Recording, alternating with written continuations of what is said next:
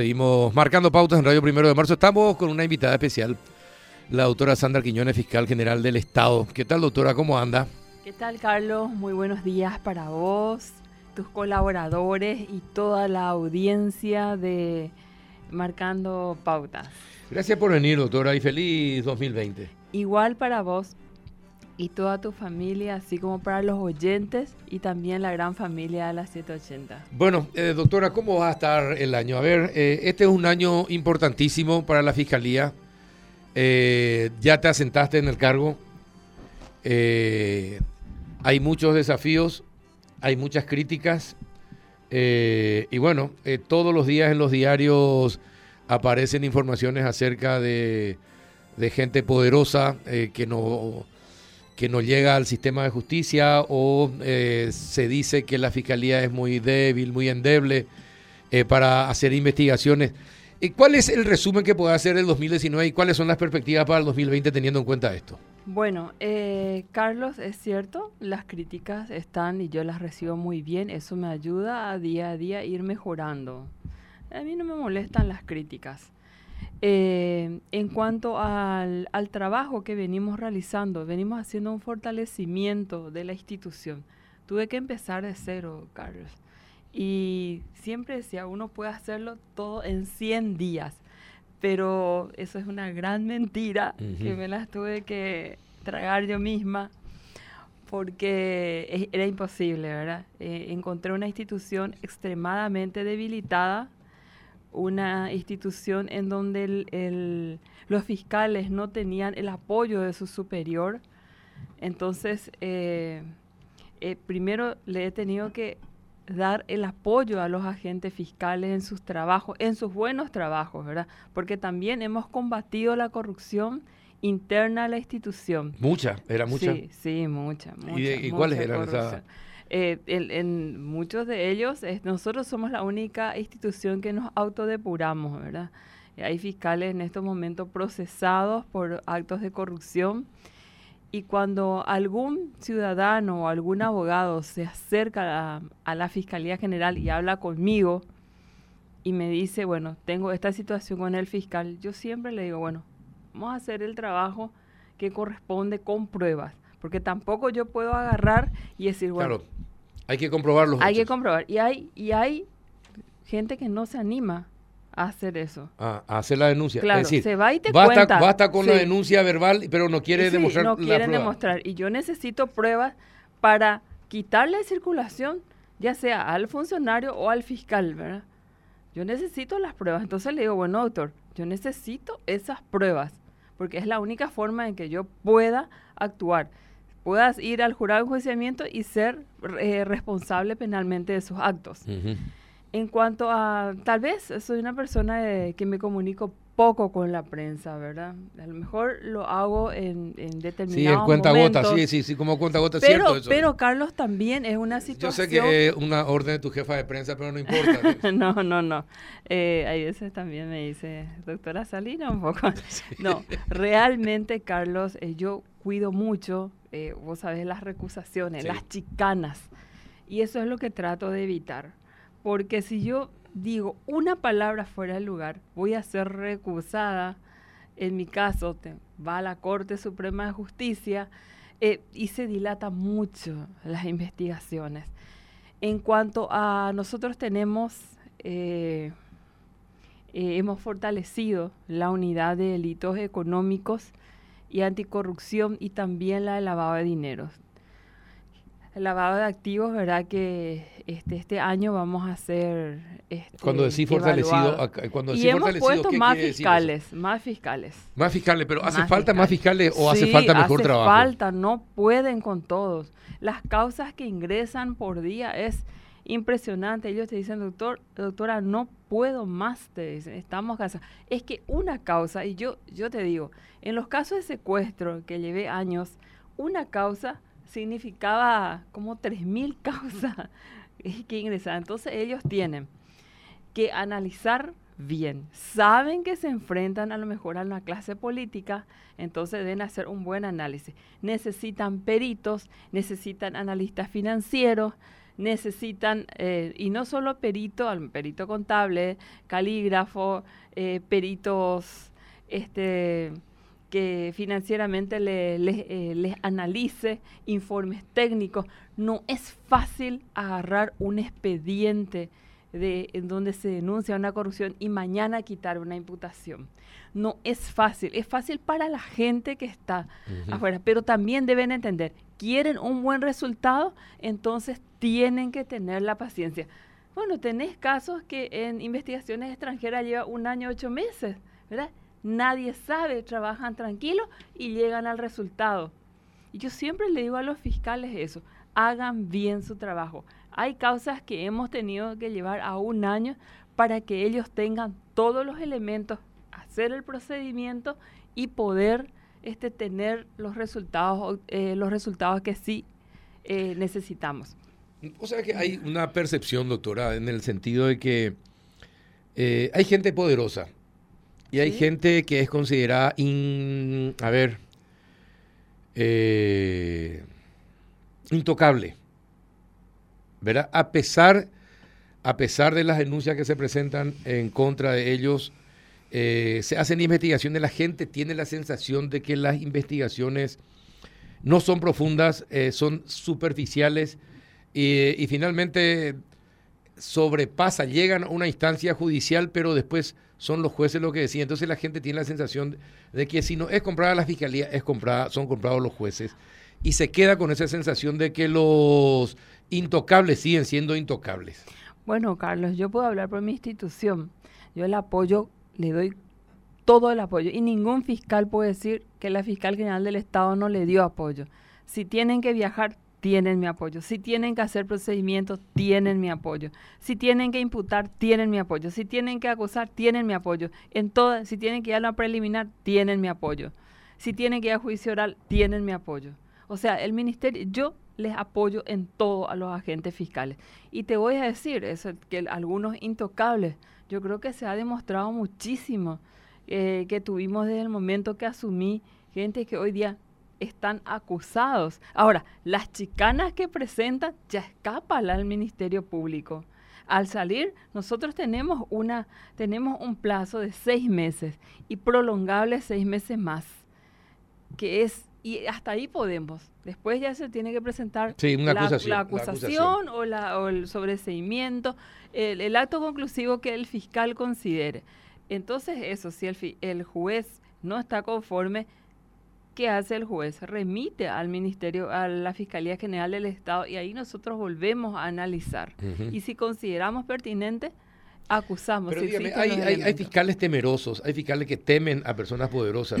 hay, fiscales que, hay fiscales que tienen más cuidado eh, eh, para eh, tocar a ciertas personas indiciadas de cometer delitos. Cuando yo tengo conocimiento de eso, Carlos, de que hay fiscales temerosos o vienen ellos mismos y te dicen...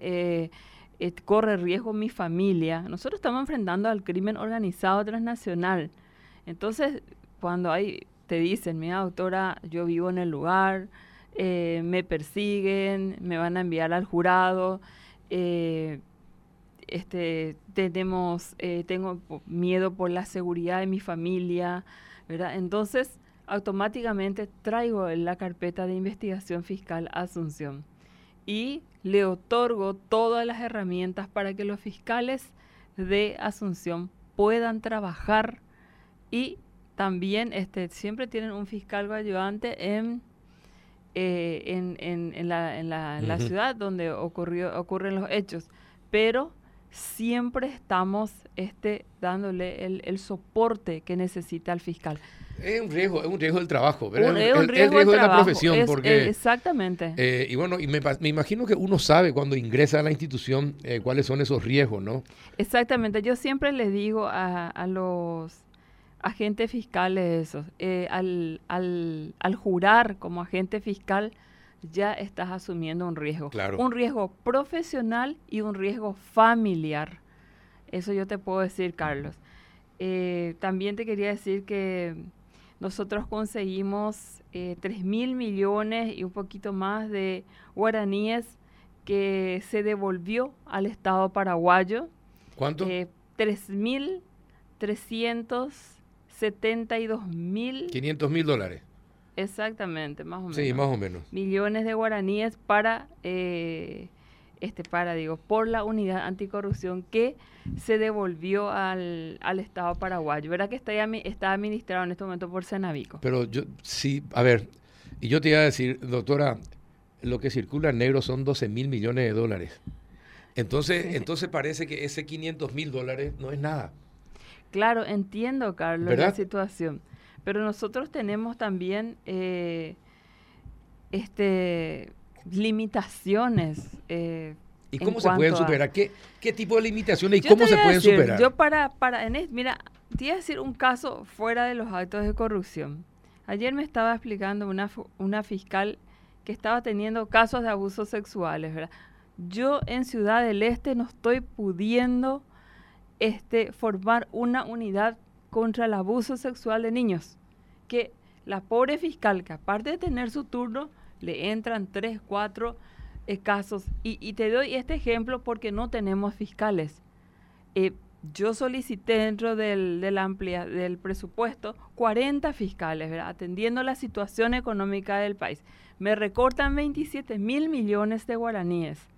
O sea que yo tengo con lo que con eso tengo que luchar este año. Tengo la promesa, porque soy una persona correcta y no voy a, no voy a estar diciendo, tengo la promesa del señor presidente de la República de este en marzo eh, tener la ampliación. Tener la ampliación. ¿Te prometió el presidente de la República? Me prometió el presidente en dos oportunidades ya. Inclusive le dije, ¿será que puede ser? Y me dice, yo soy el presidente de la República, me dice. Te digo bien, ¿verdad? Y, que me disculpe, señor presidente, pero tengo que decir que él me prometió y confío en su palabra de que vamos a tener, porque necesitamos psicólogos, no dan abasto. Los psicólogos también son seres humanos y necesita, necesitan este, tener más espacio para estar con sus, con sus diferentes víctimas necesitamos analistas financieros, necesitamos peritos, necesitamos este, más forenses. Hay lugares donde de repente me escriben los fiscales, nuestro forense, pobrecito ya no da más o tenemos que estirar de un centro de salud. Agradezco al Ministerio de Salud que apoya cuando no tenemos forense en un lugar y envían a sus médicos. Ahora, doctora, ¿qué pasa en Ciudad del Este que es tan complicada la vida en, Ciudad del Este. Hay, un, hay asociaciones de abogados que se encargan de eh, ensuciar el nombre eh, de mucha gente, de jueces y fiscales, para comenzar eh, asociaciones de abogados, ¿verdad? personas expertas en agarrar y difundir, difundir cosas, y no dudo que también existirán fiscales que se prestan a los chanchullos y compañía, pero es difícil que la gente permanezca eh, en, Ciudad del Este debido a esta, situación. Y tal vez por ahí venga eh, la, la falta de, más fiscales ahí en, esa zona, doctora. Sí, eh, resulta ser que para enviar, a mí siempre me dicen fiscales, envíe de Asunción, ¿verdad? Pero hay veces el desarraigo les cuesta mucho. Sí, también. Es una ciudad muy cara, ¿verdad? Y se opta siempre por los que ya tienen ahí su, su, su, casa, su familia. Entonces se opta porque también es un ahorro para la institución, ¿verdad? No, pero eh, a propósito de lo que me decías que esta fiscal sobre los casos de abuso sexual, ¿cómo es posible que no, no puedan eh, este, tener más fiscales para atender cuestiones como abusos sexuales de menores, por ejemplo? Porque estamos, eh, lo que pasa es que hay algunos fiscales que ascendieron a jueces, a camaristas. Entonces dejan una vacancia. Se le nombra a un fiscal y nosotros tenemos que llenar esa vacancia que mm. dejan. Porque es imposible que un fiscal atienda temas este, dos o tres unidades. Llegó un momento, Carlos, que había fiscales que tenían cuatro unidades y era imposible. Cada momento me venían eh, quejas y qué podía, qué podía. Yo le iba a enviar a esa inspectoría, no puedo, porque están, ellos están haciendo patria. Eh. A miles de personas te van a decir, Carlos, eh, son corruptos, son estos, son aquellos, pero hay veces no pueden, no pueden. Y yo ahí les voy a defender porque ellos, yo siempre cuando veo un artículo o me escribe algún ciudadano, enseguida le paso a los agentes fiscales, digo, ¿qué está pasando? O envío este, al, auditor de gestión fiscal para que revise esa causa. Ahora, eh... Mira, 100 fiscales, me está recordando Elia, 100 fiscales necesito. ¿Necesitas? Sí. ¿Y hacer los concursos? ¿Cómo si no tengo, Carlos? Te estoy hablando que 27 mil millones. Que, y adonoren que trabajen hasta marzo. Y mientras tanto llenar las vacancias a adonoren. Imposible. No, se puede, imposible. No, no, no Yo sé que hay fiscales que están quitando de su, de su sueldo. Eh, conozco, hay gente que, que, me dice, no, doctora, espera. Y agradezco también a la Secretaría de la Mujer, eh, al Ministerio de la Mujer, disculpe, que siempre nos está apoyando en el tema de psicólogo. En realidad que a lo mejor me dice, bueno, tenés esto, esto y para qué necesitas más psicólogo. Nosotros necesitamos en la institución fortalecer, porque viene una madre desesperada, viene un niño, hay veces violado, y tienen que tener contención la familia y tienen que tener contención el niño. Exactamente. Antes ya la pausa te iba a hacer una pregunta eh, ya suspira ya Elia, la jefa de prensa ya suspira, bro.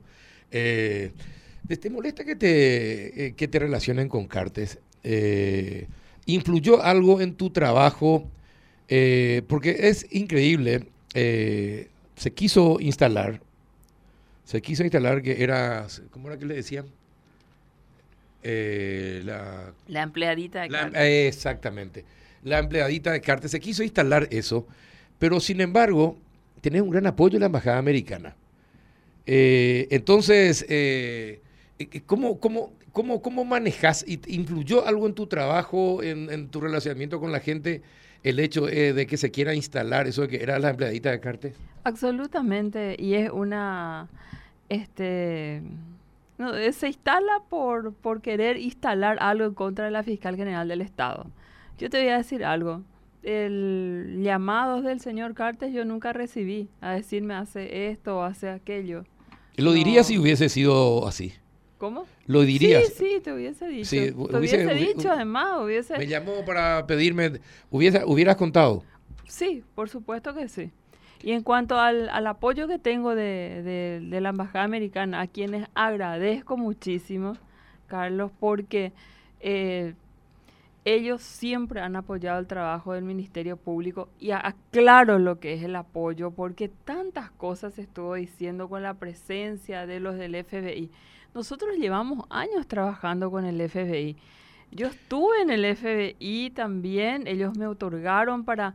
para con los militares colombianos. La, cooperación. Nunca se dijo que hubo eh, interferencia de, Colombia, por ejemplo.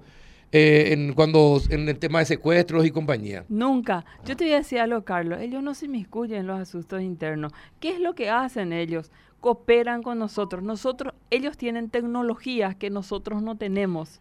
¿Ustedes estaban avisados, doctora, del seguimiento y la investigación a, a Tarragó y a su marido? No, no, no. No, no, no. Ni estaban enterados que estaban por acá. Ni quiénes. Y los del FBI haciendo la investigación. No, no, no, no. Eso es este top eh, secret. Eh, un trabajo de, ellos y si ellos necesitan cooperación de Paraguay, ellos van a solicitar. Nosotros para eso tenemos convenios internacionales. Eh, tenemos una fiscalía de asuntos internacionales y trabajamos con así como Brasil. Se instaló así como Brasil. Con Brasil trabajamos coordinadamente. Los fiscales, en el caso Mesa, René Fernández, actual ministro de Anticorrupción, la doctora Liliana Alcaraz han viajado a Río Janeiro, han estado una semana con sus colegas de Lavallato, eh, Río Janeiro, porque también creo que hay Lavallato Curitiba y también esos mismos fiscales vinieron a estar una semana acá en Paraguay. O sea, el intercambio de información es constante. le, pregunto esto, ¿por qué están tan atrasados los casos? Porque tengo entendido que hay denuncias hechas por la Contraloría de irregularidades cometidas por intendentes y gobernadores en el uso de los fondos del FONACIDE que datan de enero, febrero, marzo del 2019 y hasta ahora no, no, no avanzan. ¿Qué pasan con, las denuncias que realiza la, la, Contraloría? Bueno, lo que envió dentro de mi administración la Contraloría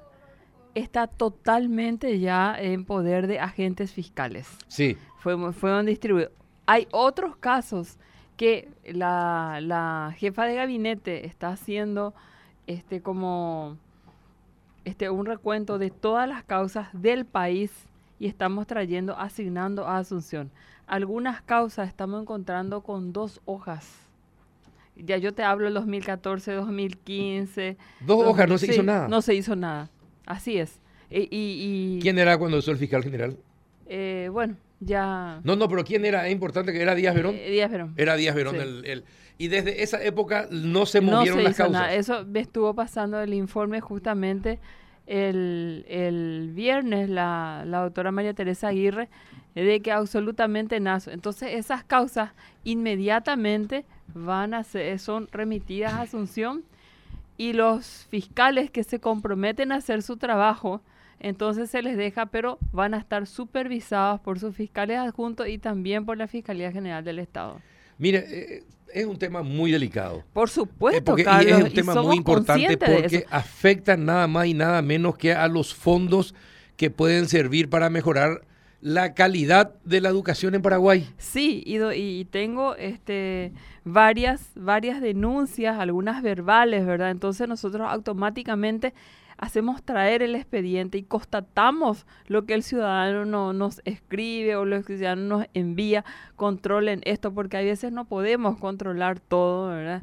Eh, entonces, este, tenemos la, eh, tenemos algunas causas ya deben estar prescritas, que no es responsabilidad nuestra, porque hay causas hasta el 2011. 2012 empezó el FONACIDE.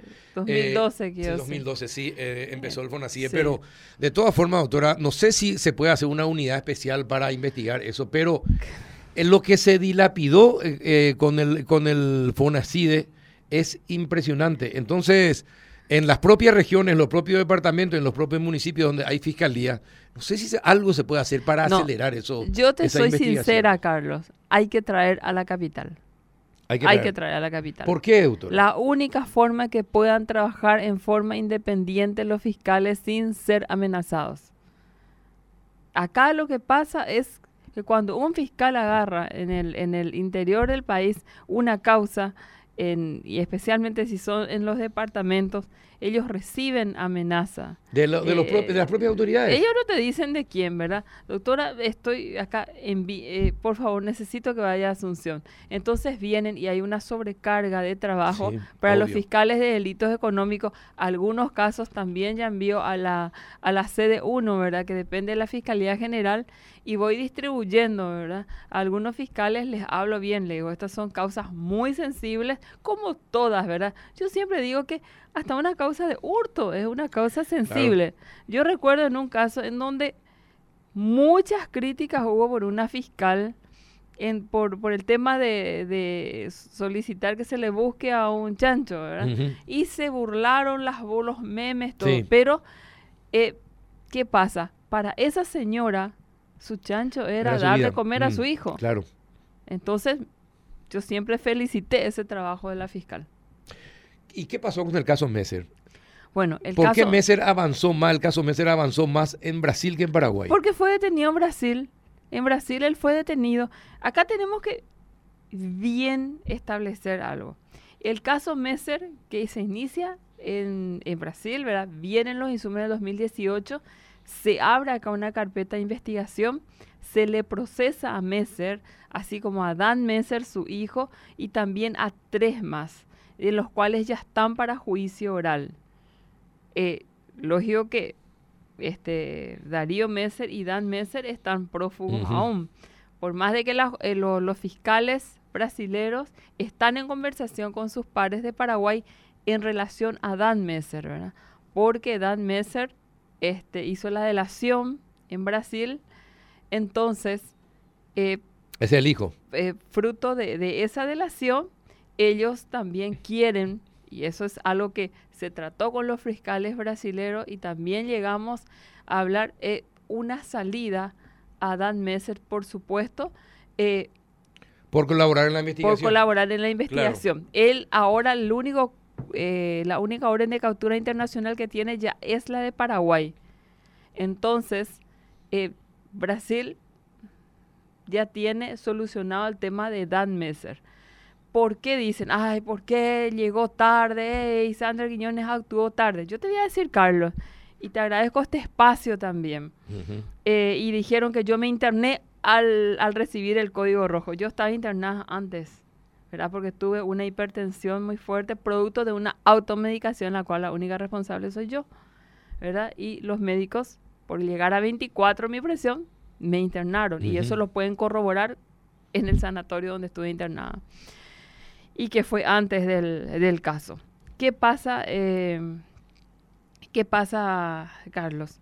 Tenemos el caso del 2018 y del momento, yo estaba en Brasilia cuando Dan Messer es detenido. Estaba, me había reunido con el ministro Moro eh, y al, salir de ahí me fui al aeropuerto y ahí me avisan de que Messer era, este, Darío Messer era detenido.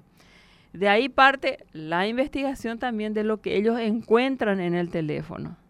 Ese es otro. Por eso la gente acá mezcla todo y eso es lo negativo, ¿verdad? Porque dice, hay inacción fiscal, hay inacción de esto, ay, no se leyó tal documento, nosotros ya avisamos. Bueno, todos los documentos que se presenten al Ministerio Público son analizados.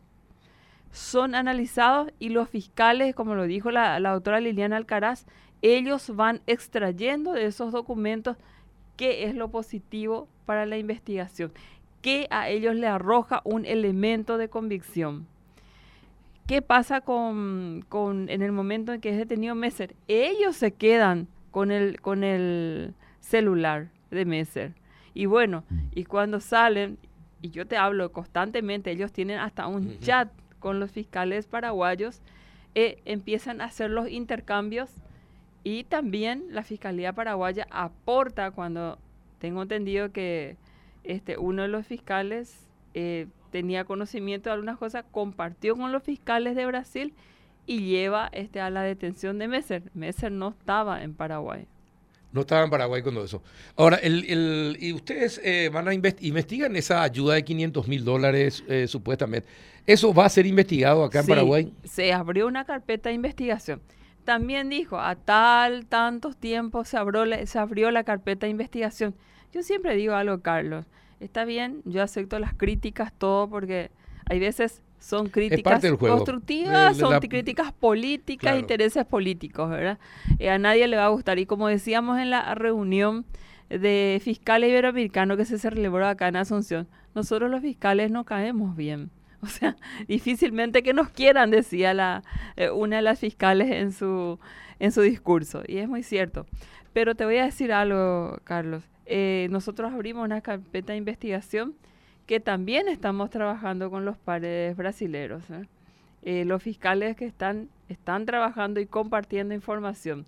Eso es lo que se hace, eso es lo que hace, esa es la fortaleza de la cooperación. Hay cosas que Brasil tiene. ¿Y por qué va a tener más cosas Brasil, Carlos? Va a tener por la tecnología que tienen.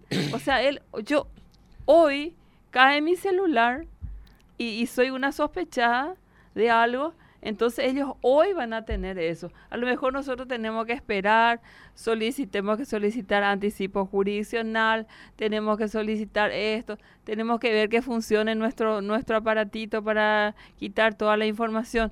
Ese perito de la fiscalía a lo mejor está con 300 causas y bueno, tiene que dejar irse o está en un juicio oral, vos sabés que al juicio oral no puede faltar o está y pero ellos tienen todo un laboratorio trabajando en eso exclusivamente. Y nosotros, ¿te imaginas? Tanto la doctora Liliana Alcaraz, el doctor Omar Legal, el doctor Francisco Cabrera, el doctor Arce, aparte de tener el caso Messer, tienen otros casos bastante delicados que también están pendientes toda la ciudadanía de, de un buen resultado de la fiscalía.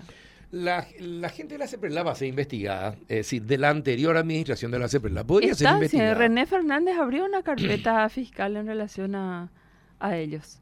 Hay una carpeta abierta. ¿Y quién, quién lleva adelante ahora esa investigación? en este momento debe estar a cargo del de que, el, que fue en reemplazo de Fernández, está Francisco Jorge Arce. Jorge Arce.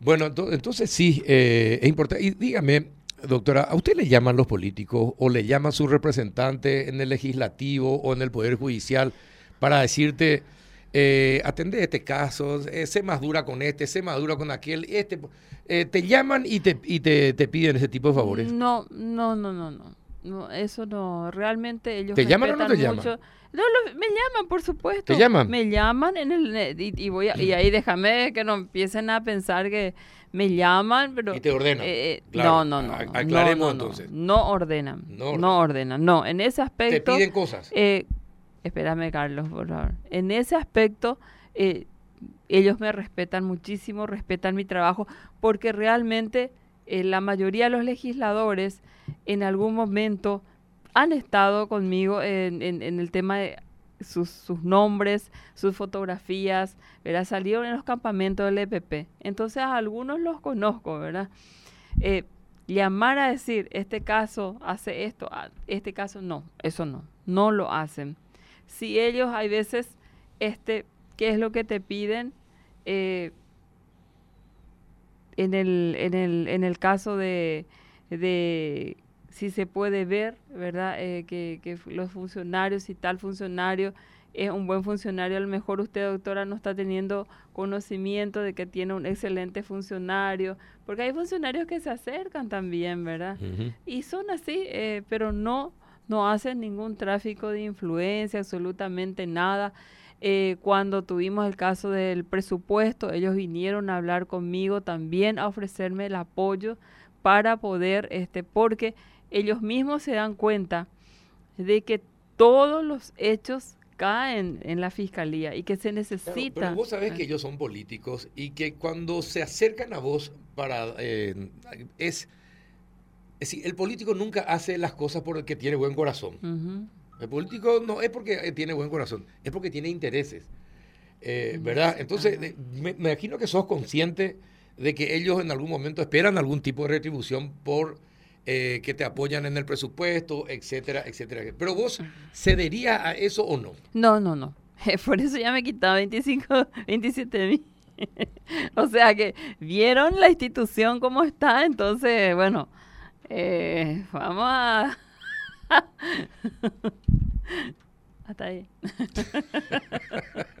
pero, pero yo te puedo decir que llamar a presionarme o así, eso no lo hacen, no lo hacen.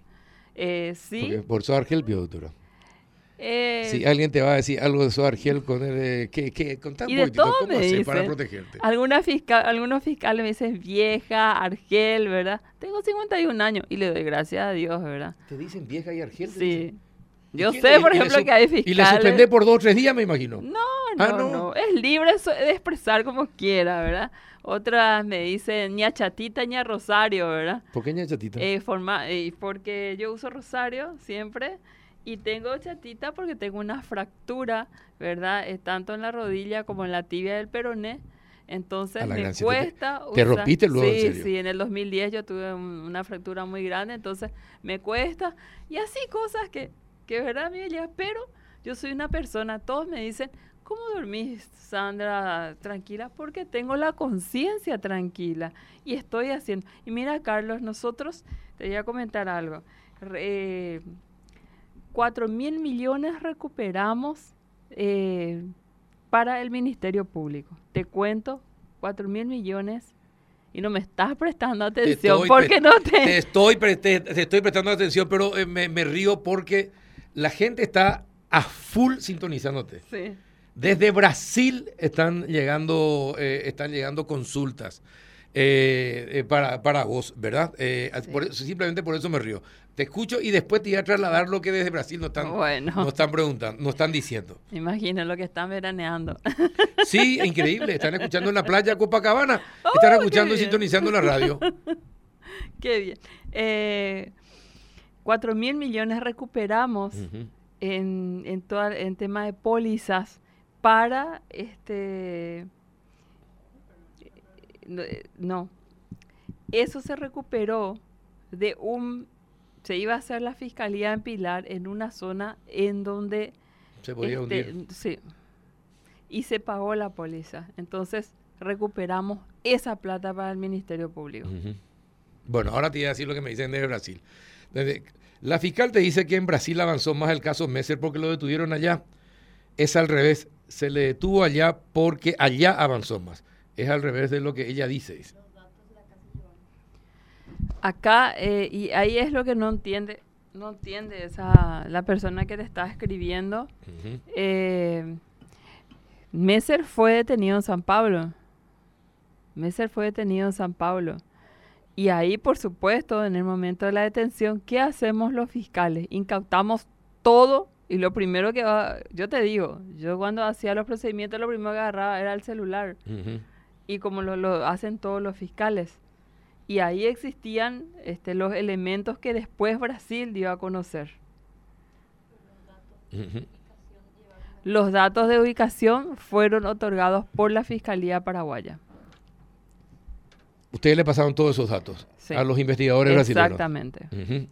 Y ustedes sabían, ¿y por qué ustedes no le avisaron a los brasileños que tenían la ubicación? Se le avisó. Ah, se le avisó. Claro, no es que por ellos eso. vinieron, No, es que ellos vinieron no, acá y ustedes ahí le contaron. Ellos cuando vinieron eran llevar informaciones de lo que existía en la carpeta fiscal del 2018 Ujú. y de todos los avances que se iban teniendo. Porque esa es parte de la cooperación.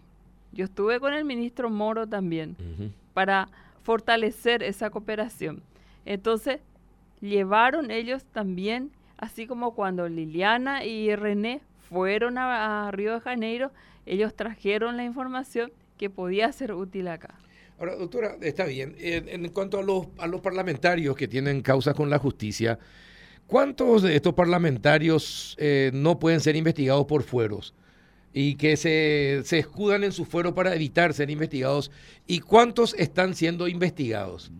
Eh, nosotros tenemos varios ya, ¿verdad? La mayoría eh, pierden, eh, perdieron sus fueros, ¿verdad? Casi todo lo que, todos lo que están, tienen investigación. Mira, hay causas que ya están, que están en estado de investigación, como el caso El de Cuevas. el de Cuevas. Él está en proceso, pero él ya este puede ser investigado porque tiene pérdida de perdió sus fueros. Tenemos el caso de, de Portillo, tenemos el caso de... ¿Que perdió también su fuero? Todavía no. Él, él es el que creo que... A él le no- salvaron. sí. Eh, sí, en la última sesión que no se trataron los, los temas. Toditos, toditos están siendo investigados. eh, todos están ya para algunos audiencia preliminar. Y lo que pasa es que ahí comienzan, ¿verdad? Lógico, no voy a estar diciendo que la, la amplitud de la defensa, ¿verdad? Presentan este, diferentes incidentes, excepciones, y con eso Sí, hacen es decir, nosotros podemos decir chicanean. Vos no Sí. decir porque te van a te, te van a recusar, pero chicanean. Es decir, recurren a todos eh, a todas las acciones que puedan presentar ante la justicia para dilatar las investigaciones. Exactamente. Mira, obtuvimos hace uno, una semana el fiscal Said obtuvo un caso de condena de lavado de dinero y te cuento que en el momento que iba a alegar lo recusan a Said. Eh, nosotros teníamos ya un fiscal ahí, pero lo recusan a Said y automáticamente nosotros le confirmamos e impugnan inmediatamente otra vez. Eh, entonces entra el, este, el, el fiscal ayudante de, de Said a defender la postura y logramos, logramos una condena en tema de lavado de dinero de, creo que al intendente, ¿verdad? De, de Puerto Pinar. Ah, De, De. De Villa Hayes. Bueno, y por otra parte, ¿qué va a pasar en el caso Mocipar ahora que se declaró en quiebra una de las empresas? ¿Qué va a pasar? Bueno, eh, el caso Mocipar está en esta- están investigados tres fiscales, están la doctora abogado, la, eh, el doctor Lorenzo Lescano y la doctora Estela Mariscano están trabajando. ¿Y quién es la ¿Verdad? jefa ahí de la investigación? ¿O el jefe de Son, la son, di- investigación? son diferentes, este, diferentes causas y este, cada uno lleva de acuerdo a, a su criterio, ¿verdad? Y a los elementos que tiene, porque en esta investigación a lo mejor puedes tener un elemento contra X persona y no contra la otra persona. Y en los otros en las otras carpetas fiscales sí podés tener. ¿Y cómo se hace entonces? Si, a ver, si tenés tres fiscales y en un caso, por ejemplo, por poner un ejemplo, a uno, a uno de los acusados se le saca, no, él, él no tiene, en uno de los casos. y sin embargo los otros fiscales tienen eh, acusaciones de 50 personas contra... ¿Qué pasa en esos casos? Bueno, son casos... ¿Se les saca del, de, de la investigación o no? Son casos independientes, totalmente. Casos de porque son este denunciantes, eh, las denuncias que realizan no se realizan en conjunto. Entonces, porque son de diferentes partes del país las denuncias. Entonces, estamos, ¿qué es lo que estamos? Estamos trabajando con la gente de Mocipar, con los afectados de Mocipar y vamos, vamos trayendo las causas. Ellos de repente dicen, eh, bueno, estas causas y van. Y lo que, me, lo que a mí me preocupa es que la gente sigue cayendo en, la trampa. en la trampa de ellos. Entonces, ¿qué es, Carlos, lo que decía? Concienciar también a esa gente que cuando va alguien de Mocipar, ya no acepten esas firmas de contrato que le van a dar la casa, que le van a dar el auto, que le van a dar esto por la situación. ¿Vos dijiste esto mismo que está diciendo, le dijiste a los fiscales? Sí, sí, ellos saben perfectamente. No, porque es, eh, porque es grave lo que decís. Este, porque está señalando de que está señalando que la gente sigue cayendo en la trampa de Mocipar. Claro, porque yo, hablo, yo hablo con las víctimas, ¿verdad? Y vienen, y a mí me da pena porque la última vez que, que estuve con la gente vino una señora con su bebita y me dice, doctora, cuando a mí me ocurrió esto, yo estaba eh, mi bebé estaba en la panza y, ahora ya, ya, ya tenía como casi un año. Y ella sigue luchando por este eh, recuperar, porque creo que querían, no recuerdo si eran para su casa o para su auto. Y, y, tratamos de ayudarle en todo lo que se pueda. Mira, me gustaría tener más fiscales y que se dediquen exclusivamente a eso. por cada caso, claro. Los eh, casos cada día van aumentando, Carlos, y nosotros cada día tenemos menos fiscales. Entonces, ¿qué pasa? Que viene todo, y además ahora yo siempre digo, anteriormente no se le culpaba al fiscal general, pero ahora toda la culpa tiene la fiscal general del Estado. Toda la culpa. No hay. Toda la culpa tiene la fiscal general del Estado. Una persona de Mocipar que ya está llamando ya para denunciar más. Eh, y sí, bueno, pero son los gajes del oficio, doctora. Te van a, te van a, te van a, hay algún responsable pues tienen que encontrar. Claro, claro. Y vos sos la, máxima autoridad de la fiscalía. no, no, yo no me estoy quitando la responsabilidad. Pero hay veces que necesito saber de que ellos, hay varias personas que se comunican conmigo y me dicen, doctora, este número de causa, por favor, si podés ver. Entonces, automáticamente yo envío control de gestión, sea el punto que sea el país. Hago traer la carpeta, reviso y si veo que hay negligencia del fiscal, entonces automáticamente reasigno la causa y que se vea con con, con el inspector. Bueno, ya entramos en la última parte con la fiscal general del Estado, eh, después que nos diga que no se va a trabajar. Eh, pero esto también es una forma de trabajar, comunicarse con la ciudadanía también es una forma de trabajar. ¿Qué espera, doctora, del 2020?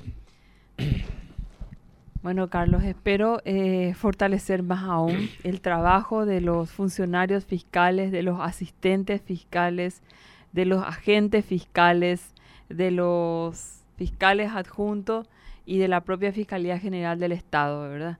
Dar mayor respuesta a la ciudadanía. Eso es lo que nosotros queremos hacer desde el Ministerio Público. Tratamos, ¿verdad?, de, de hacerlo lo más transparente y Carlos también acá te voy a decir, nosotros llegamos este año al 100% de transparencia en cuanto al acceso a la información.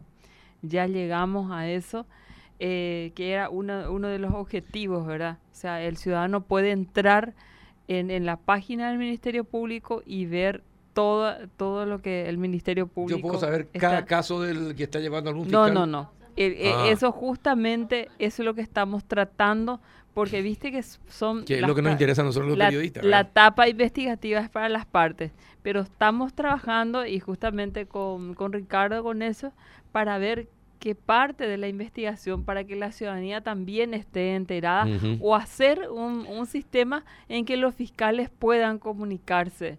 Nosotros también ahora vamos a tener video, eh, videoconferencias para poder estar cuando, cuando no puedo viajar o hay algún problema, estar comunicado con los agentes fiscales y también puedan declarar ¿verdad? los los, las personas de, de alta peligrosidad que no puedan llegar a... Te pregunto, esto que aparece hoy en la tapa ABC, sospechoso proveedor dejó colgada a Petropar, ¿eso ya amerita una investigación fiscal?